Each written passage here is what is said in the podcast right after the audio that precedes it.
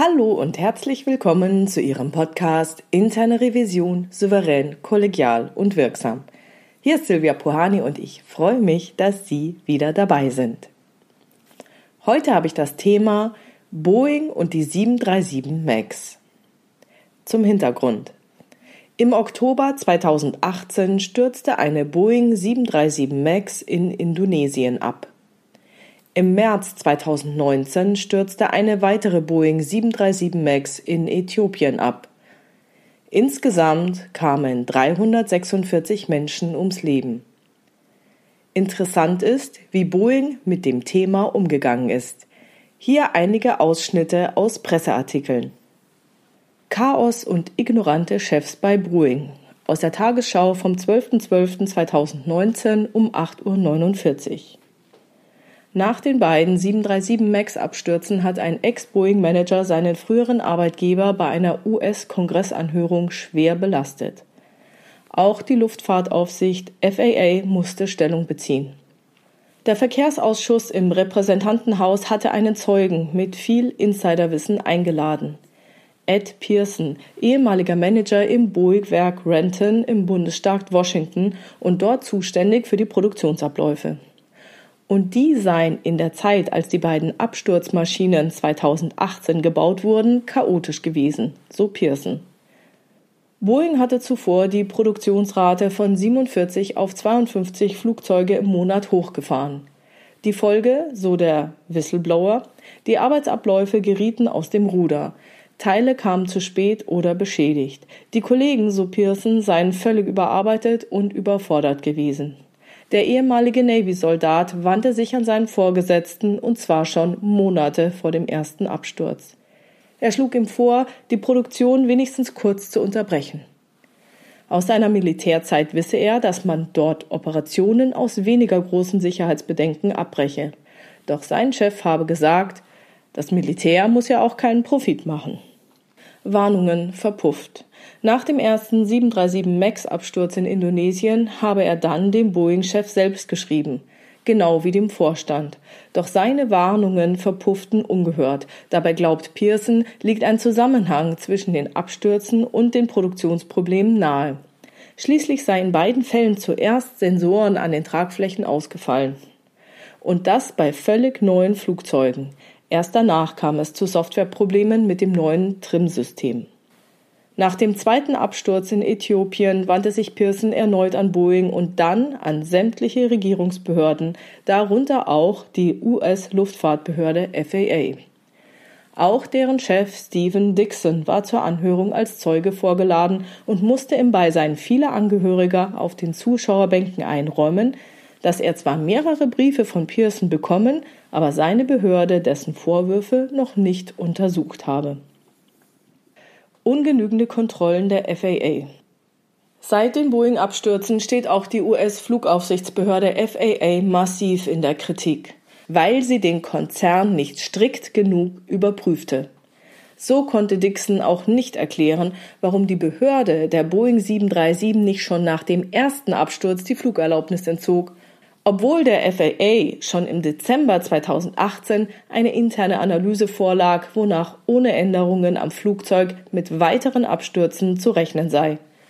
Und zwar mit einem tödlichen Crash alle zwei bis drei Jahre.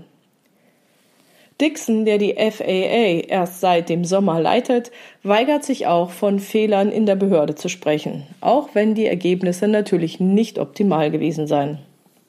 Abstürze wohl vermeidbar gewesen.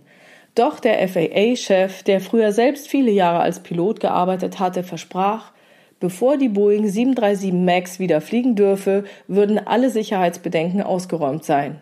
Ich werde sie erst freigeben, wenn ich sie selbst geflogen bin, so Dixon. Wann das sein wird, ließ der FAA-Chef offen.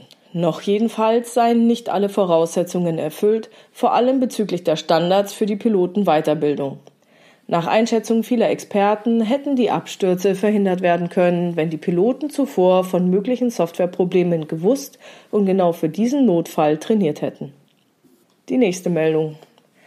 Boeing-Chef Müllenberg tritt zurück. Tagesschau, 23. Dezember 2019, 15.52 Uhr.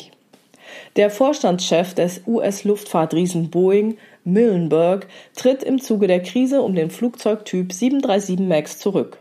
Wie das Unternehmen mitteilt, soll sein Nachfolger der derzeitige Verwaltungsratsvorsitzende David Calhoun werden. Ich hoffe, ich habe den Herrn richtig ausgesprochen.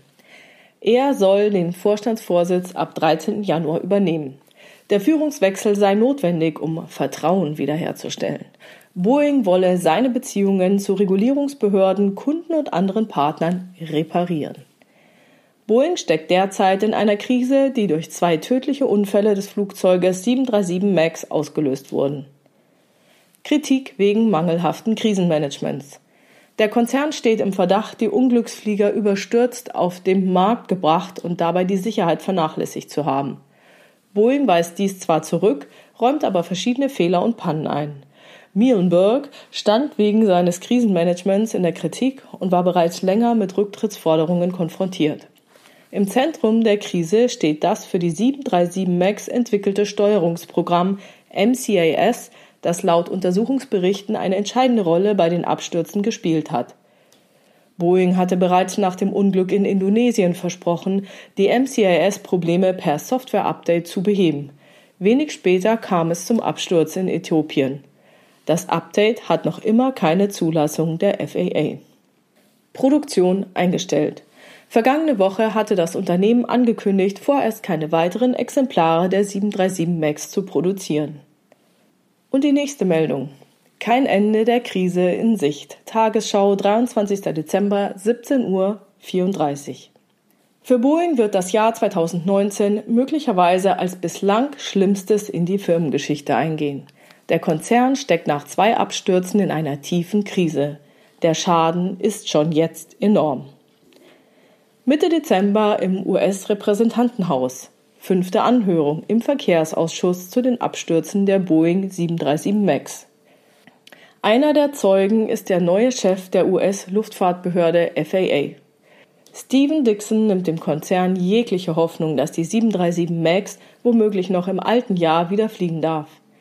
Erst müsse er von der Sicherheit des Flugzeugs so überzeugt sein, dass er auch seine Familie damit fliegen lassen würde.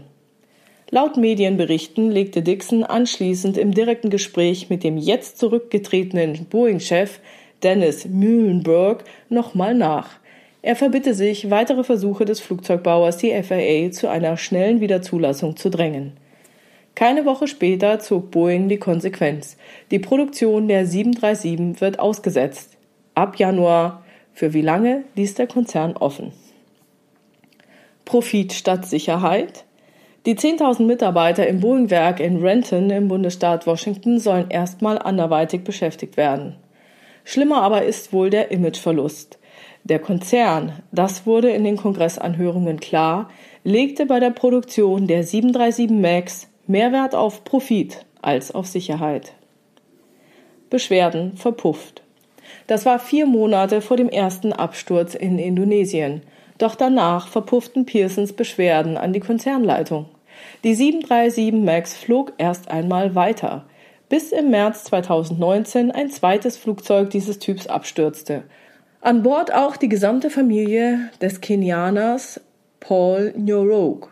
Der gebürtige Kenianer und weitere Angehörige verklagten Boeing, weil der Konzern nach dem ersten Absturz versucht habe, die Piloten verantwortlich zu machen. Noch ist die Ursachenforschung nicht abgeschlossen, aber offenbar führte eine Kette von Umständen zu den Abstürzen mit 346 Toten. Sensoren lieferten falsche Daten, es gab Softwarefehler beim neuen automatischen Trimsystem. Die Piloten waren auf so einen Fall nicht vorbereitet. Der Vorwurf, Boeing soll zwar von den möglichen Softwareproblemen gewusst, sie aber von den Airlines und der Regulierungsbehörde FAA versteckt haben. Boeing-Chef Mühlenberg räumte im Oktober im Kongress ein, dass der Konzern Fehler gemacht habe. Vorwürfe auch gegen Luftfahrtbehörde. Die Softwareprobleme sollen inzwischen behoben sein, doch das reichte der US-Flugbehörde FAA noch nicht, vor allem im Hinblick auf künftige Standards für das Pilotentraining. Dixon, früher Selbstpilot bei Delta, will die 737 selbst testen, bevor er sie wieder fliegen lässt. Doch auch die FAA steht wegen der Abstürze massiv in der Kritik, weil sie Boeing nicht streng genug überprüfte. Und weil sie der 737 MAX nicht schon vor dem zweiten Crash die Flugerlaubnis entzog, obwohl damals längst eine interne Analyse vorlag, wonach mit weiteren Abstürzen zu rechnen sei. Die Krise kommt Boeing teuer zu stehen. Laut Schätzungen des Finanzdienstleisters JP Morgan über eine Milliarde US-Dollar jeden Monat, den die 737 MAX nicht fliegt. Einige Kunden sind abgesprungen, andere verlangen Entschädigung. Die 737 MAX war jahrzehntelang das erfolgreichste Flugzeug von Boeing. 2020 wird zeigen, ob das Flugzeug nun stattdessen den Konzern selbst zu Boden zwingt.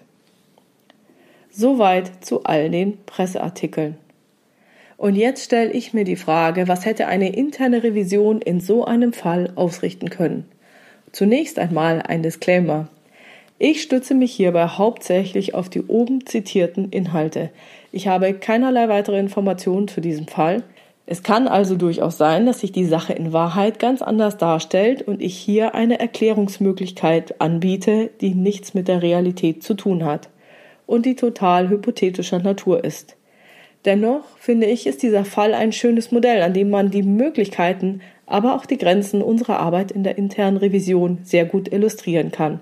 Und darum soll es hier gehen. Zunächst nochmal im Zeitraffer die Fakten, weil es ja richtig viele Presseartikel waren. Okay, los geht's. Der damalige Produktionsleiter und spätere Whistleblower Ed Pearson informierte seinen Vorgesetzten vier Monate vor dem ersten Absturz, dass die Produktionserhöhung von 47 auf 52 Flugzeuge im Monat zur Überforderung der Kollegen führe. Er schlug ihm vor, die Produktion wenigstens kurz zu unterbrechen. Aus seiner Militärzeit, er war Navy-Soldat, wisse er, dass man dort Operationen aus weniger großen Sicherheitsbedenken abbreche. Doch sein Chef habe gesagt, das Militär muss ja auch keinen Profit machen. Im Oktober 2018 stürzte eine Boeing 737 MAX in Indonesien ab. Anschließend habe Ed Pearson dem Boeing-Chef und dem gesamten Vorstand geschrieben und gewarnt, dass dies mit den Produktionsproblemen in Zusammenhang stehen könnte. Die Boeing 737 MAX flog erstmal weiter. Hintergrundinfo: Laut Schätzungen von JP Morgan kostet es Boeing jeden Monat, den die 737 MAX nicht fliegt, über eine Milliarde Dollar. Also wirklich echt eine Menge Geld. Der Konzern Boeing versuchte, die Piloten für den Absturz in Indonesien verantwortlich zu machen. Der Chef der FAA konnte nicht erklären, warum die Behörde der Boeing 737 MAX nicht schon nach dem ersten Absturz die Flugerlaubnis entzog, obwohl der FAA schon im Dezember 2018 eine interne Analyse vorlag, wonach ohne Änderungen am Flugzeug mit weiteren Abstürzen zu rechnen sei. Und zwar mit einem tödlichen Crash alle zwei bis drei Jahre. Im März 2019 stürzte eine weitere Boeing 737 MAX in Äthiopien ab. Danach wandte sich Pearson erneut an Boeing. Nichts geschah. Dann wurde er zum Whistleblower und wandte sich an sämtliche Regulierungsbehörden, darunter auch an die US-Luftfahrtbehörde FAA. Vom Chef der FAA wurde bestätigt, dass er zwar mehrere Briefe von Pearson bekommen, aber die FAA dessen Vorwürfe noch nicht untersucht habe. Mitte Dezember im US-Repräsentantenhaus fünfte Anhörung im Verkehrsausschuss zu den Abstürzen der Boeing 737 MAX. Der Chef der FAA verbittet sich weitere Versuche des Flugzeugbauers Boeing, die FAA zu einer schnelleren Wiederzulassung zu drängen.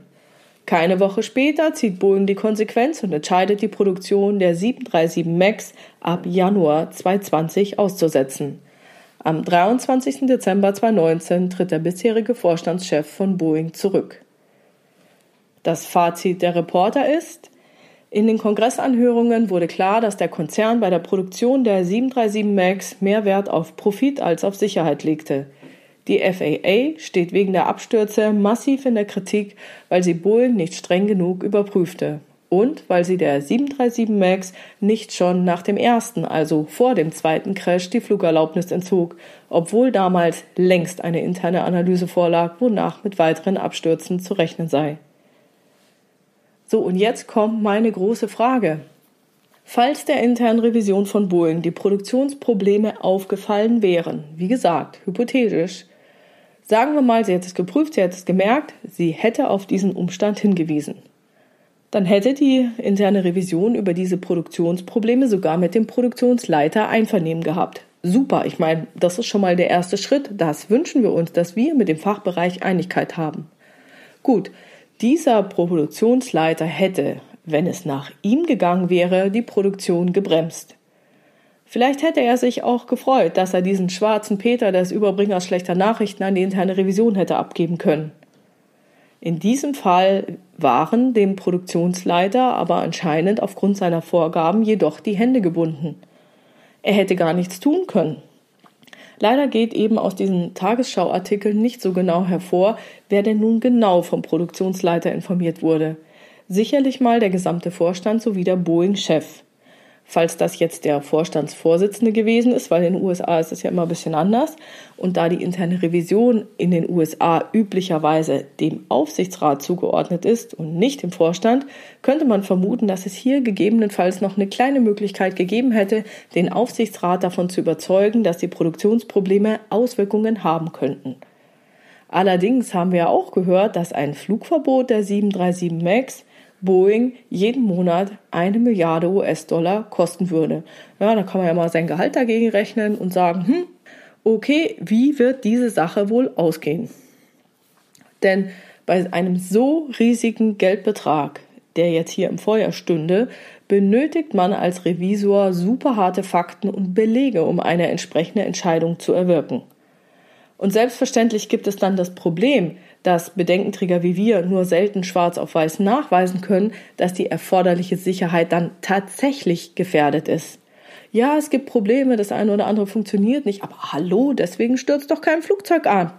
Bisher ist doch immer noch alles gut gegangen. In so einem Fall haben wir also schlechte Karten.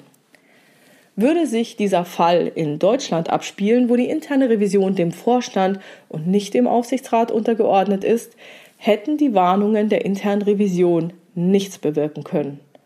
Der Produktionsleiter hatte bereits den Gesamtvorstand gewarnt und vorgeschlagen, die Produktion zu drosseln. Dies wurde abgelehnt. An jemand anderen könnte sich eine interne Revision auch nicht wenden, ohne zum Whistleblower zu werden. Die offiziellen Berichtsempfänger sind eben genau diese Leute des Gesamtvorstands, und er hatte sich ja bereits entschieden, nicht einzugreifen. Dann soll man den gleichen Vorschlag nochmal machen? Demzufolge hätte meiner Meinung nach kein Bericht der internen Revision einen Unterschied machen können. Rein theoretisch wäre es jetzt auch möglich, dass der Leiter der internen Revision den Leiter des Prüfungsausschusses bzw. des Aufsichtsrats vorbei am Vorstand informiert. Allerdings kann man sich in so einem Fall meiner Meinung nach eigentlich gleich einen neuen Job suchen. Ich habe leider noch von keinem einzigen Fall gehört, bei dem der Revisionsleiter nach so einer Sache seinen Job auf diesen Posten weiter ausüben konnte. Falls Sie, liebe Zuhörer, von so einem Fall wissen, freue ich mich über Ihre Rückmeldung. Schreiben Sie es gerne in den Kommentar zu diesem Podcast. Eventuell wäre es jetzt möglich gewesen, über ein gegebenenfalls vorhandenes Driften der Sicherheitsstandards einen Bericht zu schreiben. Aber auch hier ist die Beweisführung extrem schwierig. Hier hätte von der Revision nachgewiesen werden müssen, dass die anspruchsvoll hohen Zielvorgaben unter Einhaltung der bestehenden Sicherheitsstandards nicht erreichbar sind. Und wenn der Profit in der Unternehmenskultur einen so hohen Stellenwert haben sollte, wie es hier den Anschein hat, und die Sicherheit im Vergleich dazu einen so geringen, dann hätte auch dies bei einer hervorragenden Beweisführung zu keiner anderen Entscheidung geführt. Meiner Meinung nach kann in so einer Situation die Prüfungstätigkeit so gut sein, wie sie will. Der Tone from the top entscheidet, was passiert. Und wenn er so ist, wie es in diesem Fall den Anschein hat, ist eben nichts zu machen. Hier stößt die Arbeit der internen Revision an ihre natürliche Grenze der Wirksamkeit. Eine leise Hoffnung habe ich noch, dass es vielleicht doch einige gut dokumentierte Revisionsberichte oder Unterlagen gibt. Gut, das würde jetzt natürlich die 346 Toten leider nicht wieder zum Leben erwecken. Allerdings könnten diese Revisionsberichte vor Gericht verwendet werden. Leider vermute ich, dass gewiefte Anwälte diese bereits in der Anhörung hätten anfordern können. Und dass das passiert ist, konnte ich bisher noch nicht ergoogeln. Also falls Sie auch hierzu Infos haben, schreiben Sie mir gerne diese in die Kommentarfunktion unter dem Podcast auf meiner Webpage www.puhani.com. Danke. Ja, jetzt gibt's aber noch eine andere Sache, nämlich High Reliability Organizations. Der Fall Boeing ist auch aus diesem Grund interessant. Üblicherweise zählen Flugzeughersteller zu den High Reliability Organizations, also ich hätte sie dazu gerechnet. Und das sind Organisationen, die trotz ihrer hochriskanten Kontexte durch eine außergewöhnlich hohe Zuverlässigkeit auffallen. Zu diesen High Reliability Organizations zählen zum Beispiel Atomkraftwerke, Feuerwehren, die Mannschaften von Flugzeugträgern oder Ölplattformen. Und diese beiden Forscher, Carl E. Weig und Kathleen M. Sutcliffe, wollten wissen, wie diese Organisationen diese bemerkenswerte hohe Zuverlässigkeit und Sicherheit hinbekommen. Und interessanterweise haben sie jetzt was festgestellt, da muss ich Sie bitten, setzen Sie sich hin, hören Sie zu. Die beiden haben festgestellt, wissenschaftlich bewiesen, dass Zuverlässigkeit, Sicherheit und hohe Leistungsfähigkeit unter Bedingungen von Unsicherheit, Komplexität und hohem Risiko weder durch Regeln und Prozesse noch umfassende Kontrollen erreicht werden können. Stattdessen entstehe Zuverlässigkeit vielmehr genau dann, wenn eine Organisation die Fähigkeit habe, sich immer wieder an neue Bedingungen anzupassen und dies gelänge durch das erfolgreiche Organisieren kollektiver Aufmerksamkeit. Die beiden Autoren nennen das auf Englisch Organizing Collective Mindfulness. Diese High Reliability Organizations organisieren ihre Abläufe so, dass sie an deren Fehlbarkeit erinnert werden und sich nicht blind darauf verlassen, dass sie funktionieren. Stattdessen stellen sie eingespielte Formen des Organisierens und aller ihrer Prozesse bewusst auf den Prüfstand und hinterfragen diese auf ihre Angemessenheit. Cool, oder? Nichts anderes als wir machen. Nur Prozess integriert. Okay, wenn ich nun vor diesem Hintergrund die Warnungen des Produktionsleiters reflektiere, dann komme ich zu folgenden Ergebnissen. Der Produktionsleiter hat die Probleme wahrgenommen. Schritt eins: man muss ja erstmal merken, was Sache ist. Dann hat er sich, Nummer zwei, getraut, seine Bedenken anzusprechen. Muss man auch erstmal machen. Er hat sogar einen Lösungsvorschlag unterbreitet. Soweit, so gut. Allerdings komme ich auch zu dem Schluss, dass das Management diese Warnungen weder hören wollte noch angemessen darauf reagiert hat. Und das ist leider eine Sache der Führungskultur. Dies spricht jetzt nicht dafür, dass Boeing in seiner Unternehmens- und Führungskultur höchste Sicherheit und Zuverlässigkeit verkörpert. Und das legt leider den Schluss auch nahe, dass Profit vor Sicherheit und Zuverlässigkeit kommt, genauso wie es die Tagesschau-Reporter rausgearbeitet haben. Wobei das irgendwie aus meiner Meinung unsinnig ist. Denn wenn die Reputation eines Flugzeugherstellers in Bezug auf Sicherheit angeschlagen ist, wirkt sich das automatisch auch auf den Profit aus. Eben nicht gleich, bisschen später. Und das hört sich für mich nach viel zu kurzfristigen Zielsetzungen an.